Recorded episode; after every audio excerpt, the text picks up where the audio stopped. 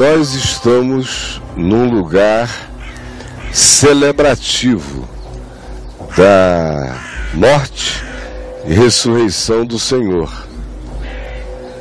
Nós não adoramos pedras, nem geografias, e a experiência da ressurreição não aconteceu em nenhuma geografia para nós. Aconteceu no nosso coração, como tudo mais. Do ponto de vista da arqueologia, 95, 97% de chance que o lugar da crucificação e da ressurreição tenha sido no lugar oprimidíssimo e feio pelo qual vocês passaram, chamado Santo Sepulcro. Vocês vejam como geografias podem ser deturpadas. Um lugar que antes fora um lugar de execução, o Gólgota, ao lado do qual havia um jardim e um sepulcro novo de José de Arimateia, onde ninguém havia sido sepultado, foi transformado naquele mausoléu oprimido, angustioso. Quem quer que passe por lá, especialmente quando está lotado, e fica lotado logo logo, se sente extremamente oprimido. Ontem nós tivemos uma experiência oposta. Nós estávamos no inferno e vimos como o inferno se transformou num lugar lindo. A geografia do Geena foi para o outro lado. Aquela ali já foi uma geografia de morte e também de um jardim de ressurreição lindo. E a Santa Helena, mãe de Constantino, começou a estragar o lugar e ele não parou mais de ser estragado. Aqui, por uma, por uma série de coincidências, nós temos essa espécie de Jesus Land, como eu prefiro pensar, que é uma espécie de Epcot Center da ressurreição. Porque todos os elementos reconstituem aquela imagem original perdida e que aqui está presente vocês viram também, enquanto João Batista andava com vocês, como cristãos, desde a antiguidade, gostaram desse lugar por razões diversas. Mas, por exemplo, a tumba que está aqui e que tem marcas cristãs nela, cruzes e outras coisas, ela não é do primeiro século. Ela é da era e da época de Salomão. E ela faz parte de um sarcófago que entra nesse maciço rochoso onde há seis outras tumbas atrás e conectadas a ela. Uma descoberta daquele meu amigo com quem eu estive ontem, doutor Gabriel Bacaí, que compartilhou isso comigo há 30 anos atrás. E quando eu dei essa notícia, ele me disse: ó, cuidado, porque você vai ser perseguido. Quando você der essa notícia, eu dei a notícia. E em rede nacional de TV, escrevi a respeito há 30 anos. Mudou a perspectiva de muita gente. Saiu inclusive no Christianity Today nos Estados Unidos a, o início do conflito. Hoje, a custódia desse lugar que é dos ingleses, por uma questão de simplicidade de coração, e eu não discuto esse assunto, não é importante. Eles gostam de realmente pensar que foi aqui. Eu sei que o lugar onde Jesus ressuscitou foi, foi aqui. E no coração de cada um de vocês também foi. Ele não está aqui. Ressuscitou como havia dito. Os gestos mortais dele não estão em lugar nenhum na terra. Isso é o que faz toda a diferença.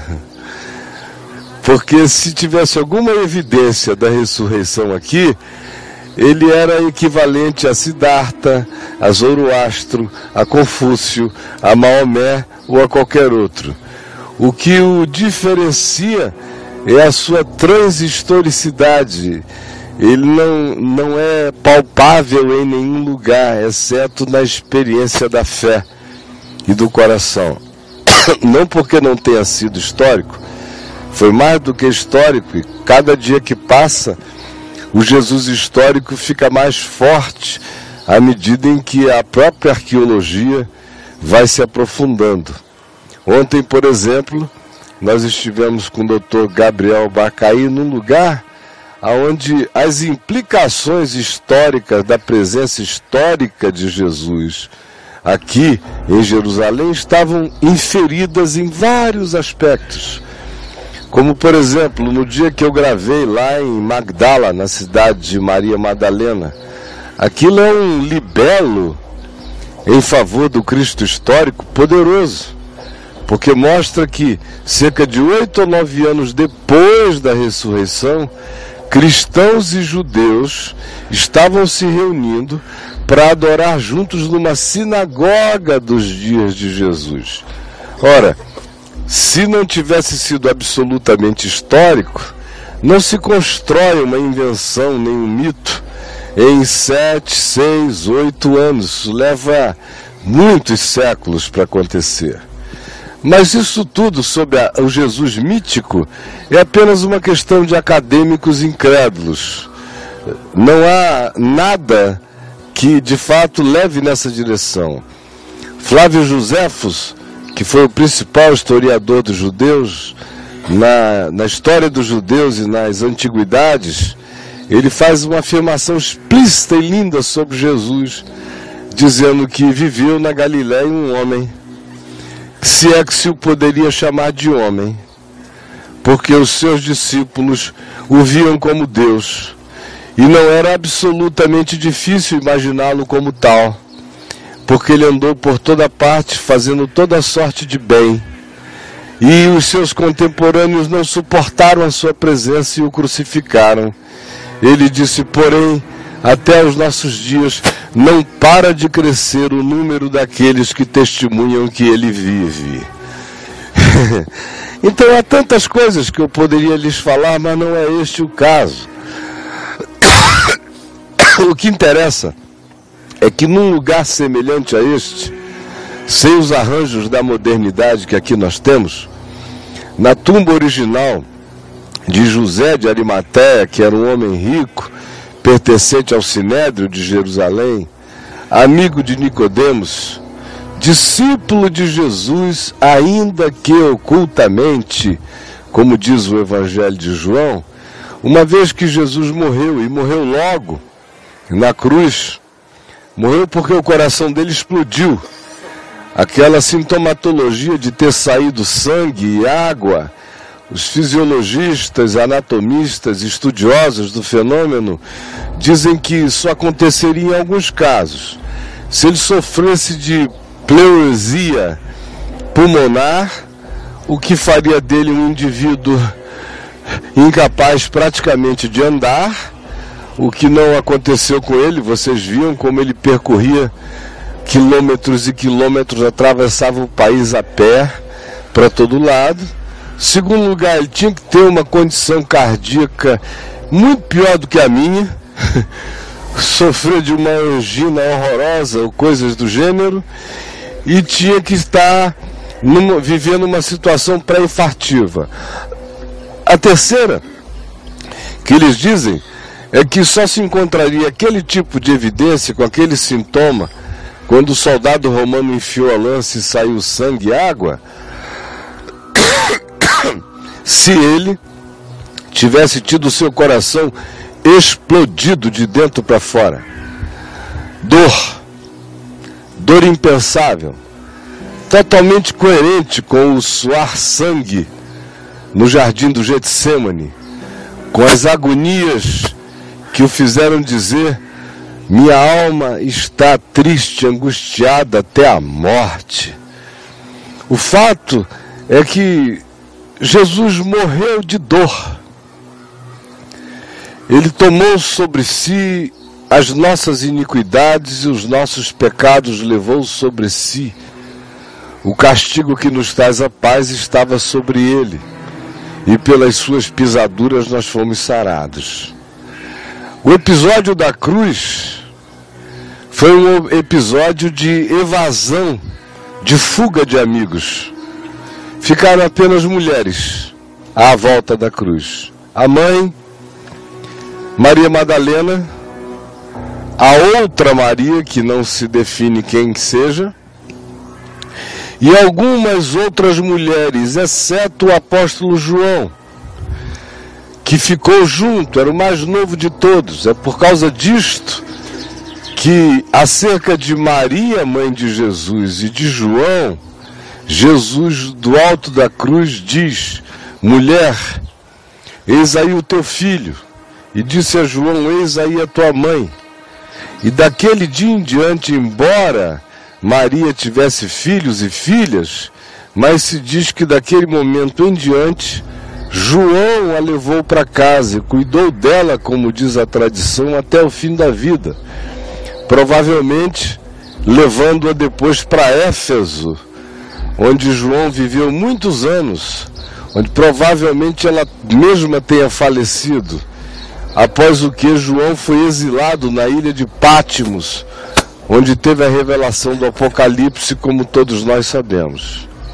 Aqui neste lugar, uma vez que o corpo foi removido da cruz, e Nicodemos e José de Arimateia fizeram os preparativos para trazerem-no para a tumba nova onde ninguém havia sido sepultado, tumba de José, da sua família, eles prepararam provisoriamente o corpo para um sepultamento rápido e o texto bíblico diz a razão. É porque era Páscoa. E eles não queriam, como judeus, fazer qualquer tipo de ação mais pormenorizada naquele dia de Páscoa, naquela sexta-feira pascal onde o Cordeiro de Deus, que tira o pecado do mundo e já o havia tirado desde antes da fundação do mundo, tinha morrido na história humana. Eles disseram: Bom, nós voltaremos aqui, uma vez passada a Páscoa, no domingo de manhã, e faremos os preparativos. Esses eram cuidados femininos. Nenhum homem teve essa preocupação. Como homens em geral não a têm. Foram as mulheres que imaginaram essa possibilidade e a executaram. O fato é que a sexta-feira foi de fuga. Pedro estava em estado irremediável de angústia e culpa. Judas havia se enforcado. Todos os apóstolos tinham fugido, conforme Jesus predissera. Apenas as mulheres ficaram.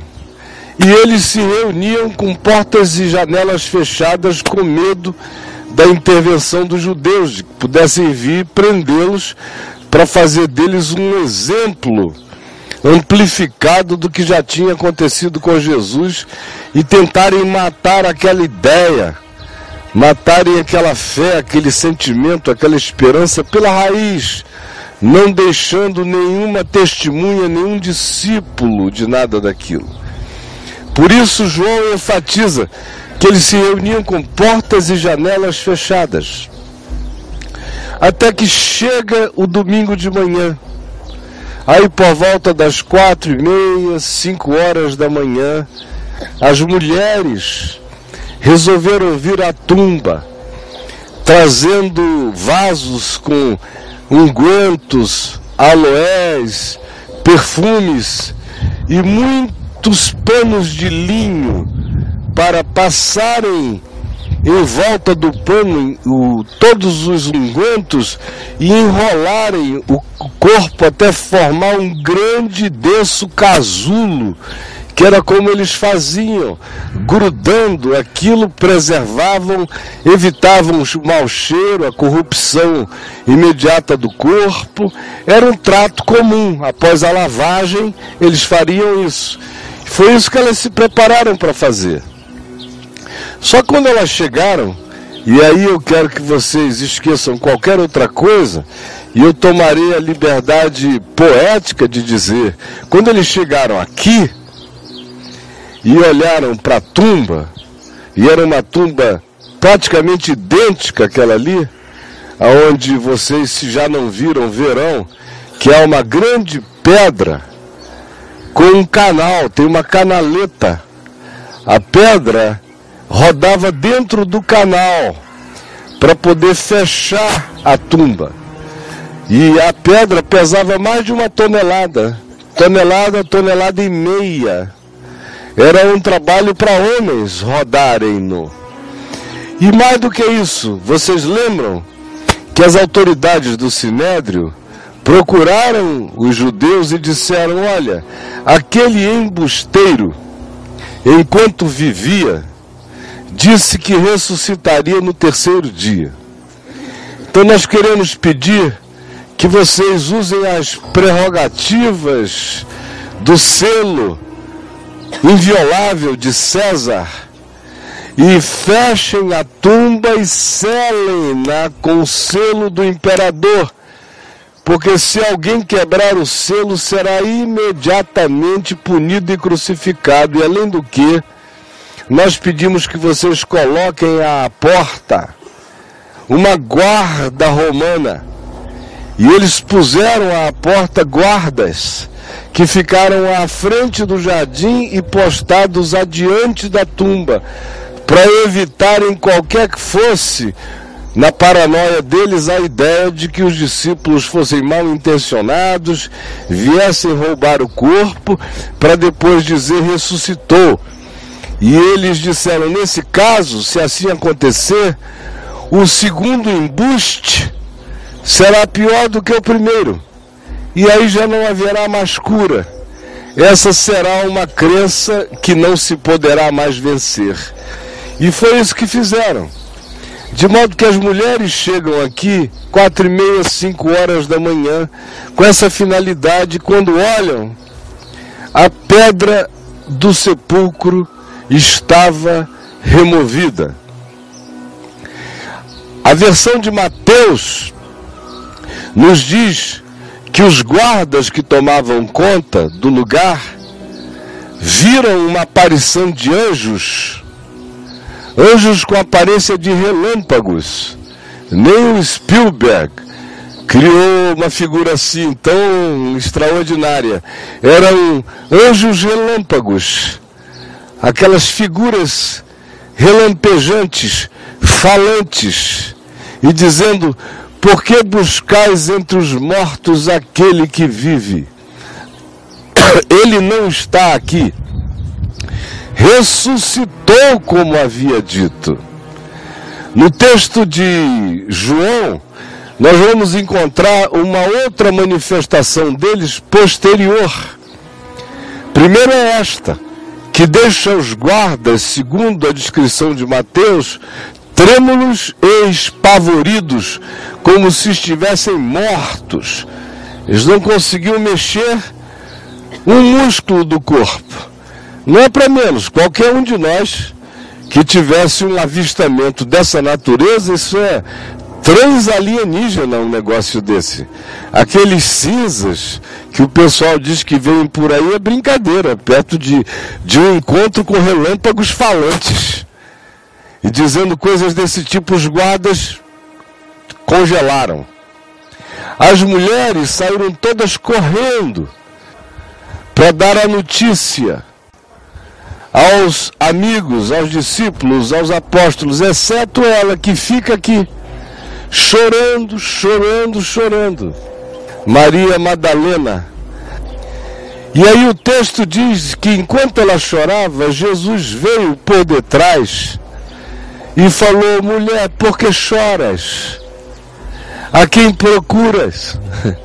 Mas quando você não está esperando encontrar entre os vivos aquele que morreu, não adianta, todas as familiaridades se apagam.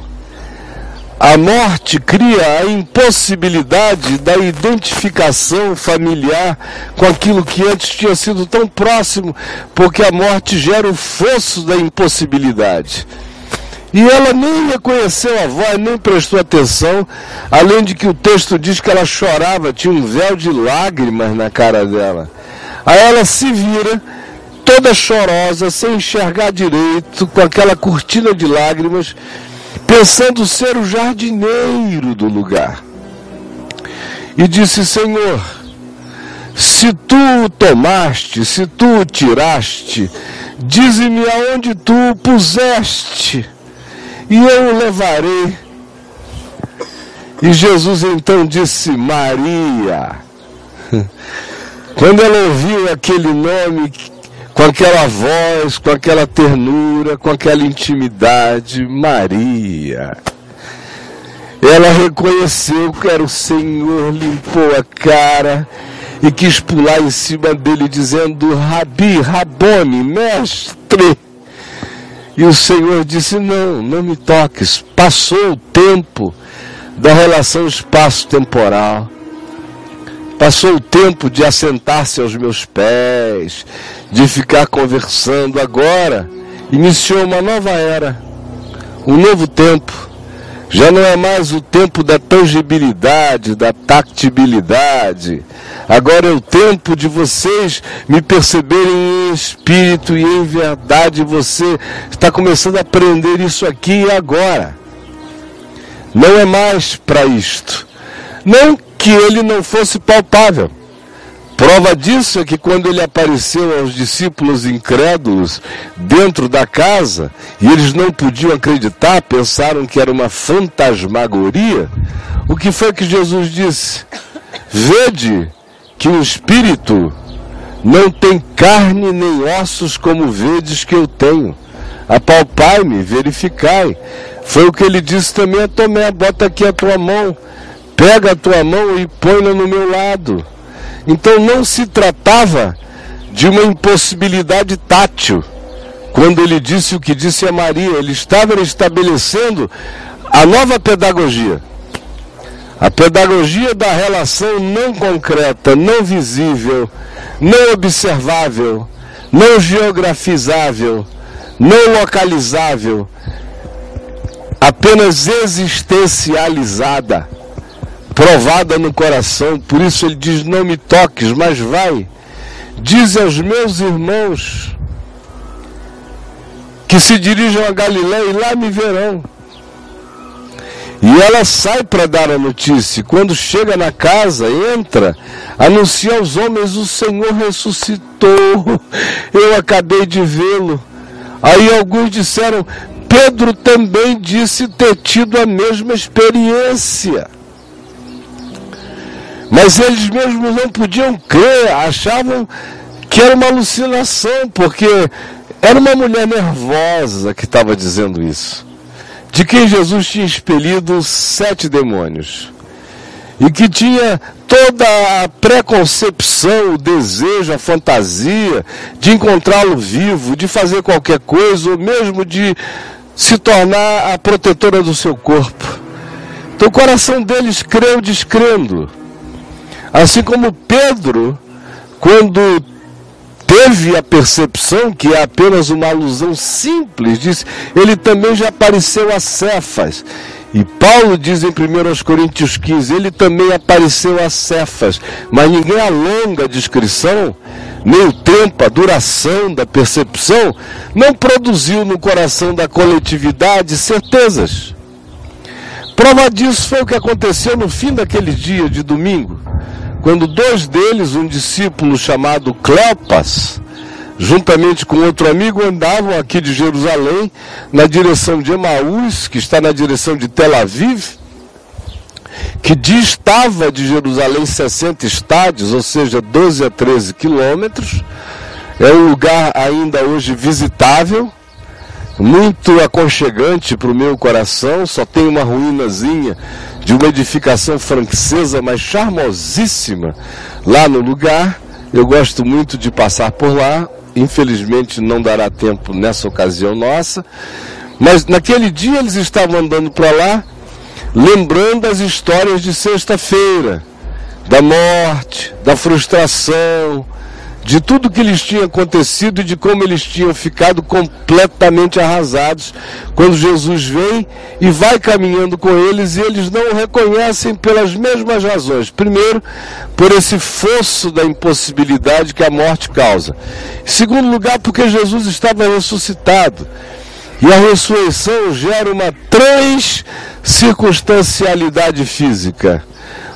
Tudo que é marca, tudo que é contingência, tudo que é pé de galinha, tudo que é marca de sol, todas as cicatrizes de 33 anos, todos os bofetes, todos os socos, todas as machucaduras, tudo que já lhe tinha ocorrido, estava tudo isso transformoseado na glória de uma ressurreição singela, aonde a pessoa estava ali mas para além da contingência imediata do reconhecimento das marcas que o tempo impõe e que a gente nem percebe, porque a gente existe sob tais circunstâncias.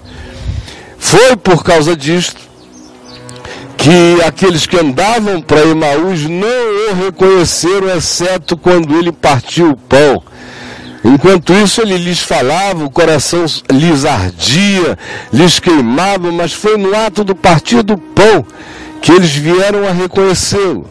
Ora, tudo isso eu estou dizendo apenas para nos trazer à memória as ocorrências rápidas daquele domingo de manhã. Mas isto aí, eu não precisava falar aqui, vocês têm Novo Testamento para ler. O que eu quero falar aqui é outra coisa totalmente diferente. Não. Absolutamente idêntica, só que sem o contexto histórico narrativo da ressurreição. Mas é um texto que afirma o que aconteceu aqui naquela manhã, que não aconteceu apenas numa manhã de domingo, é um acontecimento de uma certa manhã de domingo, tanto quanto é um acontecimento de antes da fundação do mundo, tanto quanto é um acontecimento de hoje, tanto quanto é um acontecimento de todos os dias aonde a falência é vencida pela esperança e pela graça do poder e do fator vida de Deus agindo em nós. Que texto é esse que eu quero ler com vocês? Está aqui em Apocalipse, capítulo 5. Olha só o que se diz.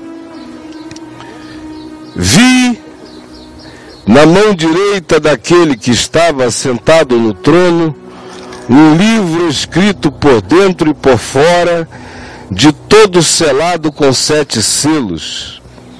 Vi também um anjo forte que proclamava em grande voz: Quem é digno de abrir o livro e de lhe desatar os selos? Ora, nem no céu, nem sobre a terra, nem debaixo da terra, ninguém podia abrir o livro, nem mesmo olhar para ele. E eu, João, chorava muito porque ninguém foi achado digno de abrir o livro, nem mesmo de olhar para ele. Todavia, um dos anciãos me disse: Não chores. Ou, como diz o texto original, pare de chorar. Eis que o leão da tribo de Judá, a raiz de Davi, venceu para abrir o livro e os seus sete selos.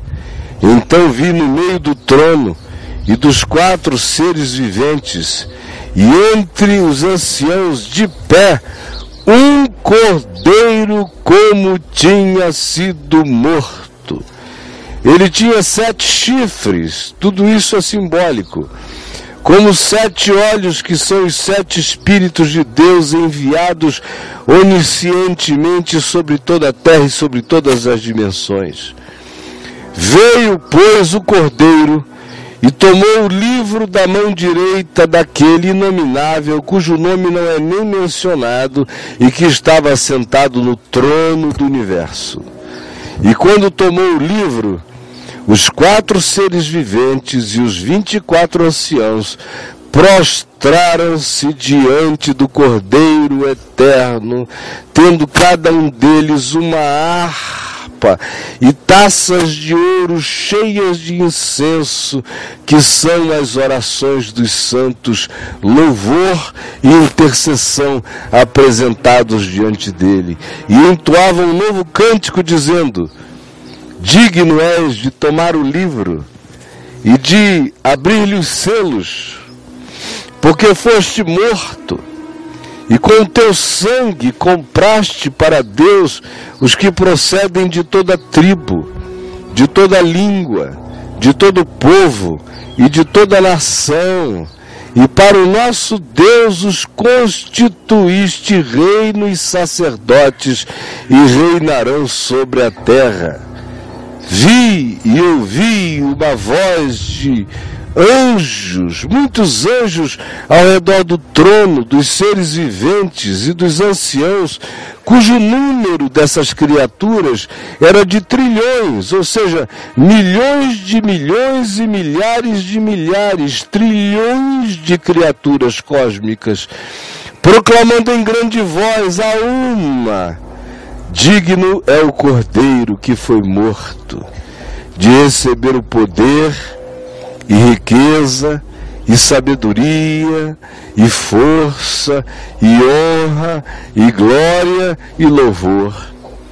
Então ouvi que toda criatura que há no céu, e sobre a terra, e debaixo da terra, e sobre o mar, e tudo que neles há, e em qualquer dimensão, todos os seres existentes estavam dizendo: a aquele que está sentado no trono, e ao Cordeiro, seja o louvor, e a honra, e a glória, e o domínio pelos séculos dos séculos. E os quatro seres viventes respondiam: Amém. Também os anciãos prostraram-se e o adoraram. Aí você diz: o que isso tem a ver com a manhã da ressurreição? Ora, tudo. Essa é a descrição mais maravilhosa da vitória do Cordeiro. Na realidade, esse texto de João 5 só é realidade, só se cumpriu como tal, porque a tumba se abriu na história. Por isso ele é digno, é o único digno. E a descrição que se faz aqui é profundamente semelhante ao espírito do que havia no lugar e entre os discípulos antes de eles terem a certeza absoluta da ressurreição. Porque qual era o espírito? É o de desânimo absoluto. É uma angústia existencial total. Expressa na declaração que diz acerca de João, e eu chorava muito, porque não havia saída para a espécie humana, não havia ninguém digno de abrir o livro. Que livro é esse? Esse é o livro da história, é o livro do significado de todas as coisas. É o livro da finalização significante da existência. É o livro da desabsurdificação do nosso existir, o nosso e de todas as criaturas. Sem Jesus a existência é um absurdo. Imaginem só, que absurdo.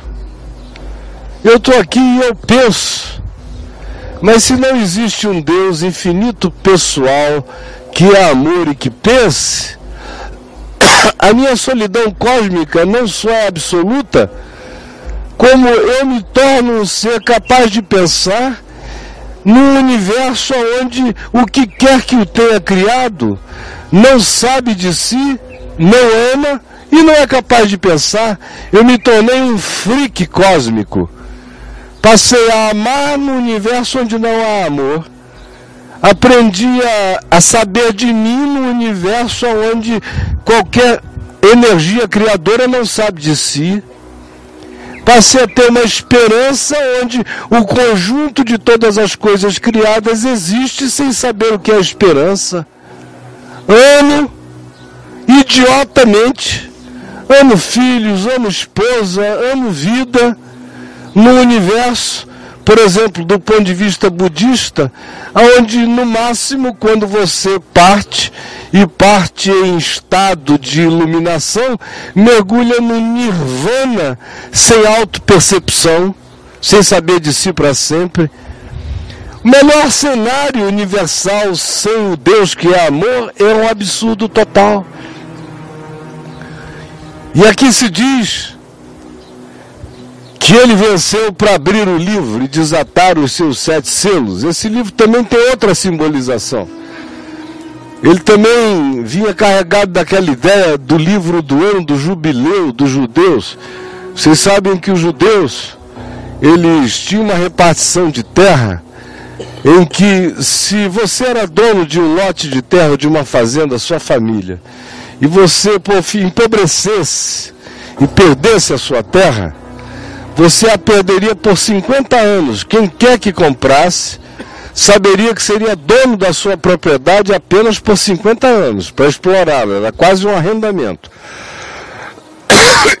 Mas 50 anos depois, todas as terras originais voltavam às famílias originais, para que não houvesse, houvesse acumulação latifundiária na terra. Estava escrito no livro de Levítico, reafirmado em Deuteronômio, era assim que se praticava. E era um livro selado à porta da cidade pelos anciãos. Quando chegava a época de, da restauração, no ano do jubileu, a cada 50 anos, esse livro era descelado, a escritura era relida. Era um livro de redenção da terra tudo voltava aos seus proprietários originais. Essa mesma ideia está presente aqui.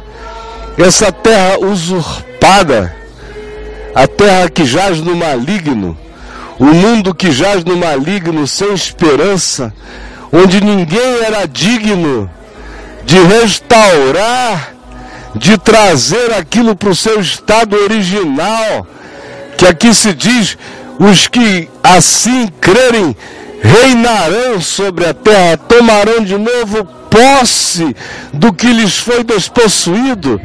Esse livro traz e carrega essa ideia também.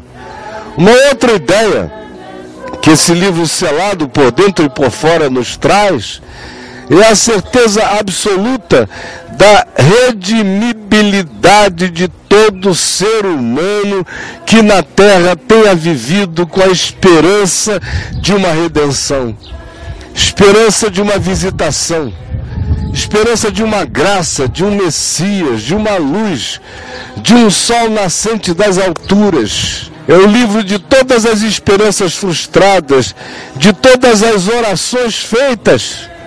Como a gente vê aqui, os anciãos trazendo os cálices com as orações, as súplicas, são as súplicas da humanidade.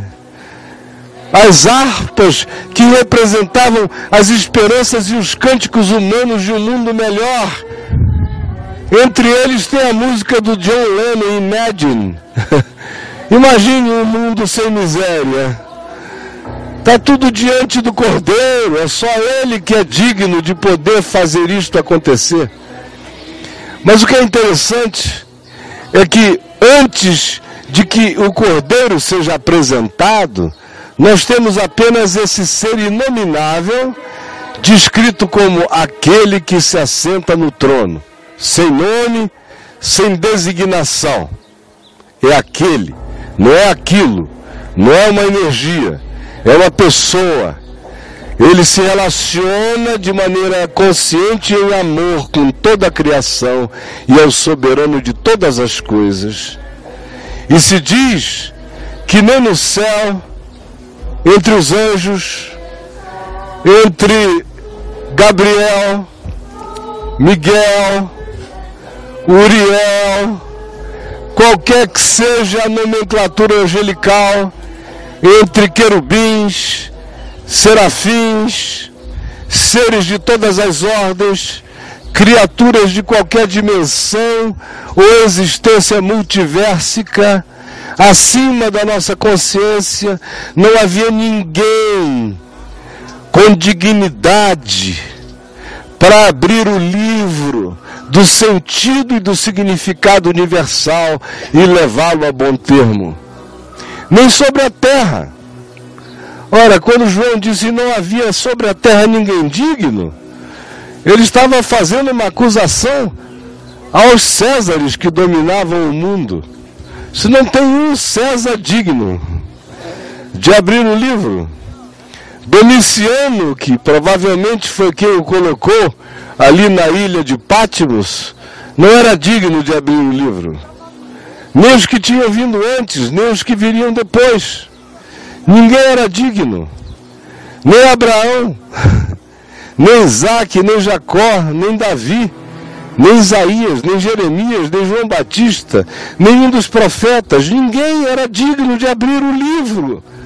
Nenhuma criatura humana que jamais tinha pisado o chão do planeta, e ele disse: em nenhuma outra dimensão não havia ninguém que pudesse realizar isso e levar a bom termo.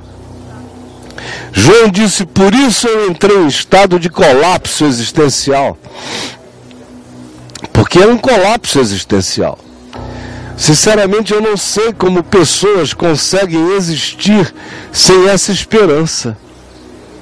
Sem essa esperança, eu pensei em me suicidar aos 18 anos de idade. Quando eu fiquei tão angustiado, mas tão angustiado, que embora eu soubesse de Jesus, mas eu não cria nele para mim. Eu não cria nele fazendo sentido para minha existência, porque eu associava Jesus aos crentes.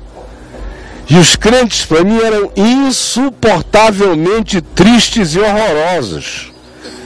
Então eu disse: se Jesus tem alguma coisa a ver com os crentes, Jesus não é para mim, nem eu sou para Jesus.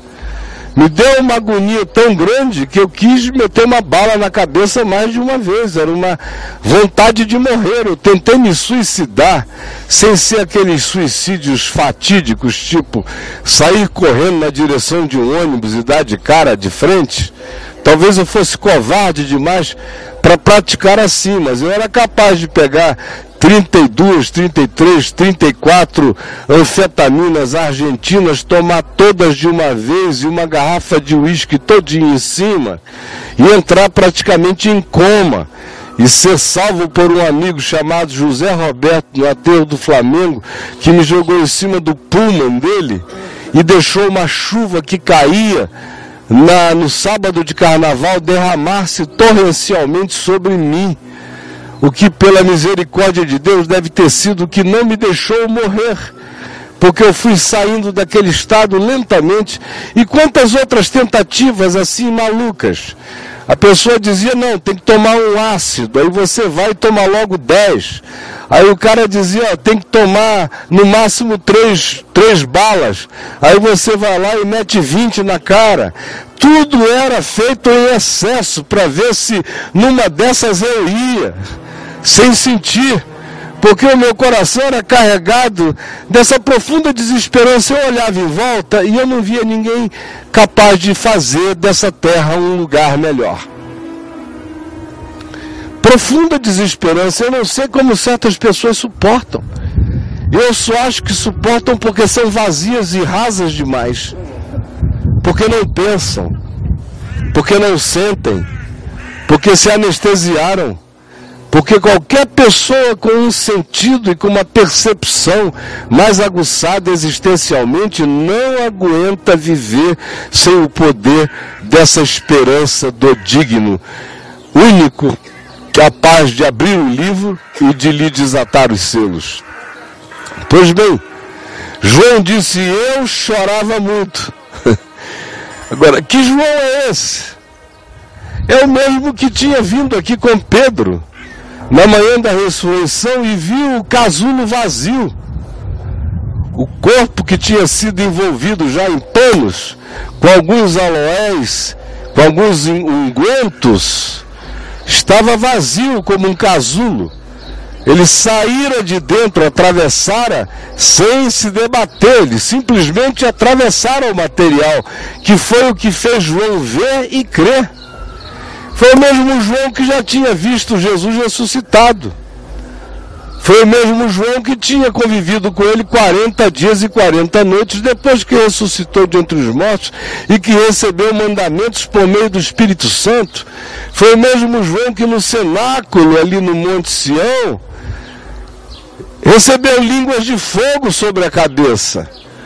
E deu testemunho do Evangelho por todos os lados, e que agora, por amor a Cristo, estava exilado na ilha de Pátimos, mas mesmo a esperança histórica dele, diante daquele quadro pintado, dentro do qual ele foi imerso, aquele cenário universal transdimensional de desesperança total e absoluta, onde não havia nenhuma criatura digna de fazer o universo ganhar sentido.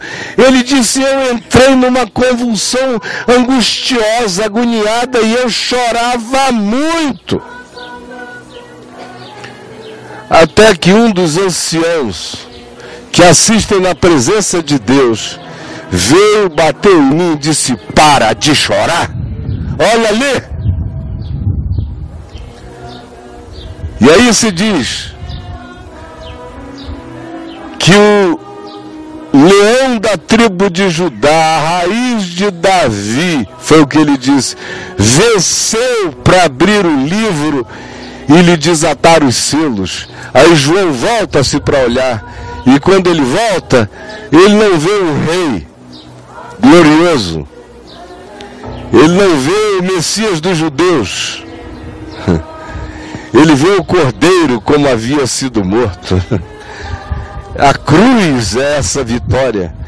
É o cordeiro imolado antes da fundação do mundo. Antes de haver criação, já tinha havido a graça, a promessa e a certeza da redenção. O universo já foi criado sob o signo da redimibilidade, sobre o signo da graça. E o coração dele se internece, e aí ele olha o resultado final. Que é o que eu gostaria que a gente visse aqui hoje pela fé. Porque olha só, minha gente, eu quero lhes dizer uma coisa. Eu tenho tido dias, anos e momentos de muitas tristezas quando a gente olha em volta e parece que tudo aquilo pelo que você trabalhou e se esforçou e se deu, não produziu nada. Um dia eu fui um garoto de 18 anos de idade que sonhou, sonhou que no Brasil um dia haveria um povo, um povo santo, um povo saudável, um povo puro, um povo que só não entendia ainda o Evangelho porque não havia quem lhes explicasse. A minha oração diária era: Senhor, me dá discernimento, me enche de sabedoria, me dá unção, para que eu seja capaz de explicar para esse povo o Evangelho, porque eles não são gente do Evangelho, porque não há quem lhes explique. Me ajuda. Há quantos anos foram dez anos de jejuns? Às vezes cinco dias sem comer, sem beber, de joelho, igual um camelo, lendo o Novo Testamento, querendo que ele entrasse até nas minhas células, que ele virasse célula tronco em mim, que ele me pervadisse, que ele tomasse conta do meu inconsciente. Deus sabe as milhões de vezes, as milhares de vezes, por todo o Brasil, por toda a terra, que cansado, arrebentado, longe de filhos, sem nenhuma motivação física para ir, exaurido, exausto. Aos 22 anos eu me sentia com 92. Era tanta miséria que eu não era capaz de sorrir. Mas eu cria que aquele esforço iria produzir uma geração nova de pastores que seriam pastores segundo o coração de Deus, que apacentariam as pessoas com graça, com bondade, com misericórdia. E eu dei a minha vida com toda a paixão. Todo o dinheiro que eu podia ter tido, e eu ganhei muito dinheiro. Eu vendi milhões de livros, eu não fiquei com nada, eu dei tudo milhares e milhares de CDs, de DVDs, de fita cassete, eu não fiquei com nada. Deus, os anjos, minha mulher, meus filhos e o diabo sabem. Que eu não fiquei com nada, nunca quis nada, nunca quis me beneficiar de nada. Eu só queria que o Evangelho se espalhasse. Aí depois aconteceu o que aconteceu em 98. E eu fui dado como morto, assisti meu funeral. E uma sucessão de tristezas e de desgraças e de lutos e de perdas e de angústias e de contradições e de não reconhecimento de mim mesmo, como se eu tivesse me desconectado de mim. A angústia daquilo me deu ímpetos e vontades de morrer milhões de vezes. Deus sabe quantas vezes eu pedi a morte. Pedi para não acordar. Pedi para alguma coisa acontecer. Pedi para algum acidente me levar. Quando me deram uma vez uma notícia, assim que eu tinha conhecido a Adriana, 20 dias depois de que eu estava com câncer no intestino, eu quase fiquei alegre porque ia acabar logo. E eu conhecia a ressurreição. Eu conhecia a palavra, eu conhecia tudo. Mas há momentos na vida em que tudo que você sabe com a mente, tudo que você sabe com o coração, é esmagado por frustrações, por dores, por decepções, por angústias indizíveis. E eu chorava muito chorava muito.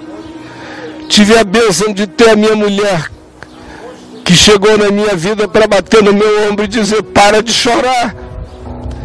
Tive a bênção do meu pai, que nunca deu a mínima para aquilo e dizia: meu filho, aquele que te levantou não vai terminar a obra assim, vai concluí-la em glória.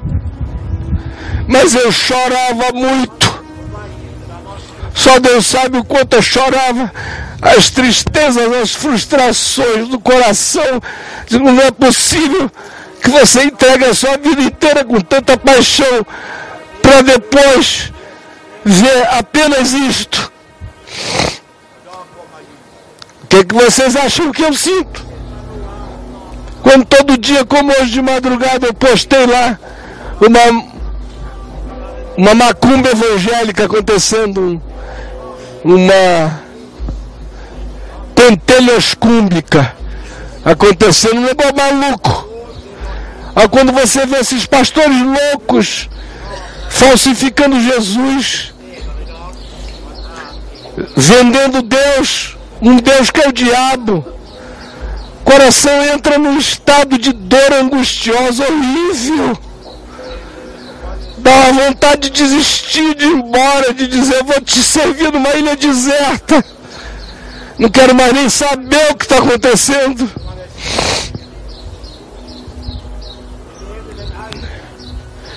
Eu não sei como é que o coração de vocês tem sido visitado, nem quais são as desesperanças que porventura estão em vocês. Eu sei que os jovenzinhos que aqui estão ainda vão me entender infinitamente melhor enquanto a vida passar. Eu espero que não com as gravidades do que eu já provei na vida, porque foram quase insuportáveis. Mas chega o dia em que a gente chora muito. E é nesse dia que a mão celestial bate e você diz: para de chorar. Ele não está aqui ressuscitou como havia dito. Ele é digno, é o único digno. É por isso que nenhuma esperança minha jamais poderá ser posta em política, nem em presidente, nem em parlamentos, nem em ideologias, nem em qualquer utopia humana. Eu só tenho uma esperança, só um nome dado entre os homens só um ante o qual eu me curvo. É esse o mantenedor da minha esperança. É o fator ressurreição que me alegra, me anima, me levanta todo dia. Todo dia. E eu sei que vai ser assim até o último dia da minha vida. E quando eu me encontro nesses momentos horrorosos de olhar em volta, e dizer: Meu Deus, eu vou morrer e vou ver o Brasil porco. Esse país que podia ser uma nação linda vai morrer porca. Essa igreja que podia ser uma igreja de gente bonita vai morrer, vai acabar assim. Emacumbada, enfeitiçada, como a igreja de Tiatira, de Sades e de Pérgamos piorada. Filhos de Baal. Quanta voz, quanto grito, quanta proclamação, quanto anúncio. Aparentemente caiu no nada, no vazio. Aí a voz de Deus vem ao coração e diz: A minha palavra não voltará para mim vazia. Para de chorar. Olha o cordeiro que foi morto e ganhou para si o direito de ter gente dele em todo o povo, em toda tribo em toda língua, em toda nação. Esquece o Brasil. Sabe que tem gente encontrando com ele aonde pessoas não falaram, aonde voz nenhuma chegou, eu cheguei. Aonde homem nenhum pronunciou uma palavra, o meu espírito falou. Aonde ninguém missionou o evangelho, anjos chegaram aonde ninguém imaginou, sonhos os acometeram, porque o Cordeiro é digno. Ele fez, para de chorar, te levanta. E é nesse dia que eu sempre me animo. Exatamente com esse texto ao que volta ao meu coração todas as vezes. E eu canto no meu coração esse cântico digno és de tomar o livro da história humana e de dar sentido à existência humana, de desatar-lhe os selos, porque foste morto e com o teu sangue compraste para Deus os que procedem de toda, toda, toda, toda, toda, toda, toda, toda tribo, toda língua, todo povo e toda nação. E para o nosso Deus, sem que a igreja saiba, sem que ninguém saiba, no silêncio do vento que sopra onde quer, Deus os constituiu reino e sacerdotes. E então, pela fé, eu vejo o que a ressurreição abriu de eterno e imutável. Eu vejo milhões de milhões, milhares de milhares, trilhões e trilhões, mais do que todos os que já habitaram o planeta Terra. Vejo civilizações conhecidas e não conhecidas, universos percebidos e não percebidos camadas e camadas e camadas dimensionais de seres conscientes, vejo tudo convergindo para esse Cordeiro eterno, que tira o pecado deste mundo e tira o pecado de qualquer outro mundo, porque Ele é o Cordeiro de todos os mundos, de todas as dimensões, de todos os universos e de todas as criaturas. É o Senhor de todos. Porque sendo Deus, não julgou como usurpação ser igual a Deus, antes a si mesmo se humilhou, assumindo a forma de servo, reconhecido entre os pequenos como o menor de todos, e foi obediente até a morte. Foi o único que fez a vontade de Deus e alimentou-se dela todos os dias da sua vida. E se tornou digno de abrir o livro de desatar os selos deste mundo e de qualquer outro mundo. É só quando meu coração pensa nisso, se alegra nisto, seja qual seja a circunstância, eu me ponho de pé de novo.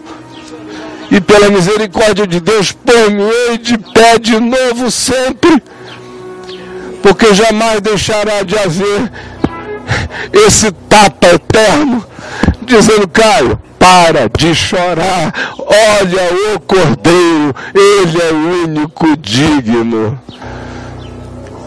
A Marina Silva, minha querida amiga, graças a Deus ela não foi presidente da República para não ter que viver a frustração de todo mundo dizer que ela tinha toda boa intenção, mas não era digna de abrir o livro e desatar os selos. Cada dia que passa, minha desesperança em relação aos humanos é maior. E a minha esperança em relação à intervenção de Deus é infinitamente maior. A gente olha para esse ISIS matando gente por aí. A Síria, hoje de manhã, eu postei uma foto de uma criancinha ontem. Não sei quem viu no meu Facebook. Uma criancinha que já não sabe distinguir uma câmera de uma arma. Aí chegou um repórter na vila dela com uma câmera e ela fez assim. Aquela carinha de pânico. Porque já não sabe mais diferenciar o que filma do que mata. Porque o mundo está ficando cada vez pior. A América Latina está se transformando num continente de tiranos. Outra vez. A Europa está tendo recrudescimentos extremamente segregários, preconceituosos. O Oriente Médio está nesse estado desgraçado que a gente vê. A Coreia do Norte é um surto só. A China, que tem de poder de um lado, tem de imprevisibilidade do outro. A Rússia, coitada, nunca consegue ficar livre dos Putins. É um Putin depois do outro. Sempre com espírito de dominação. Mas há um que abriu o livro, que desatou os selos. E hoje, amigos, nesse nosso último encontro aqui em Jerusalém para falarmos da palavra, eu quero implorar a vocês que seja o que seja que venha acontecer, não se esqueçam, não se esqueçam, parem de chorar, não se auto-vitimem, não desistam, não baixem a cabeça, não é nenhuma realeza que nos salvará. Chegará o dia em que o universo inteiro será uma única canção de louvor. Isso não é utopia. Bem-aventurado é aquele que crê que ele não está aqui. Ressuscitou como havia dito é a não achabilidade dele que é a garantia dessa presença que realizará a dignidade do significado das nossas existências eternamente. Amém. Nós vamos tomar a ceia do Senhor juntos. E vamos fazer isso com essa alegria no nosso coração. Vai embora depressão, tristeza, autovitimização, frustração afetiva, qualquer tipo de impressão negativa de você com relação a você mesmo, qualquer tipo de acusação diabólica que fale da sua não redimibilidade, o cordeiro é digno e ele comprou você. Você está resgatado, você está incluído.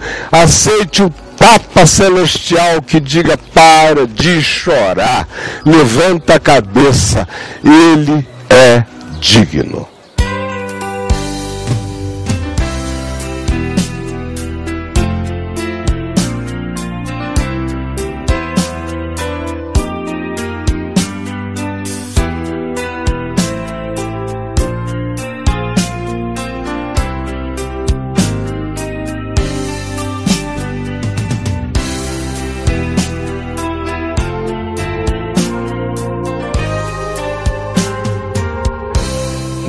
Noite que o Senhor Jesus foi traído, ele tomou um pão e o partiu e o deu aos seus discípulos, dizendo-lhes: Isto é o meu corpo. Todas as vezes que o comerdes, fazem isto em memória de mim. O corpo não é a carne, não é o sangue. O corpo, ele disse, é espírito e vida espírito e vida. Comamos dele.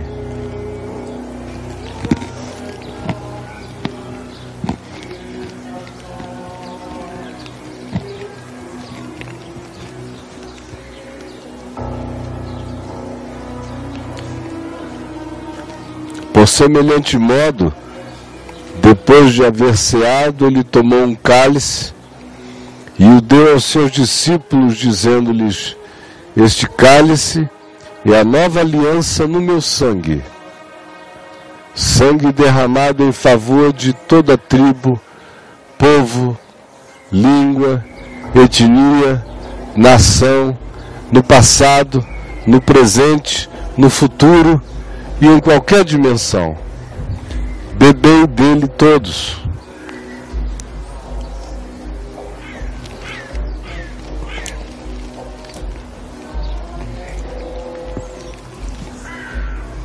Pai nosso que estás nos céus, santificado seja o teu nome, venha o teu reino, seja feita a tua vontade, assim na terra como nos céus. O pão nosso de cada dia nos dá hoje. Perdoa as nossas dívidas, assim como nós perdoamos os nossos devedores, e não nos deixes cair em tentação, mas livra-nos do mal, pois teu é o reino, o poder e a glória para sempre. Amém.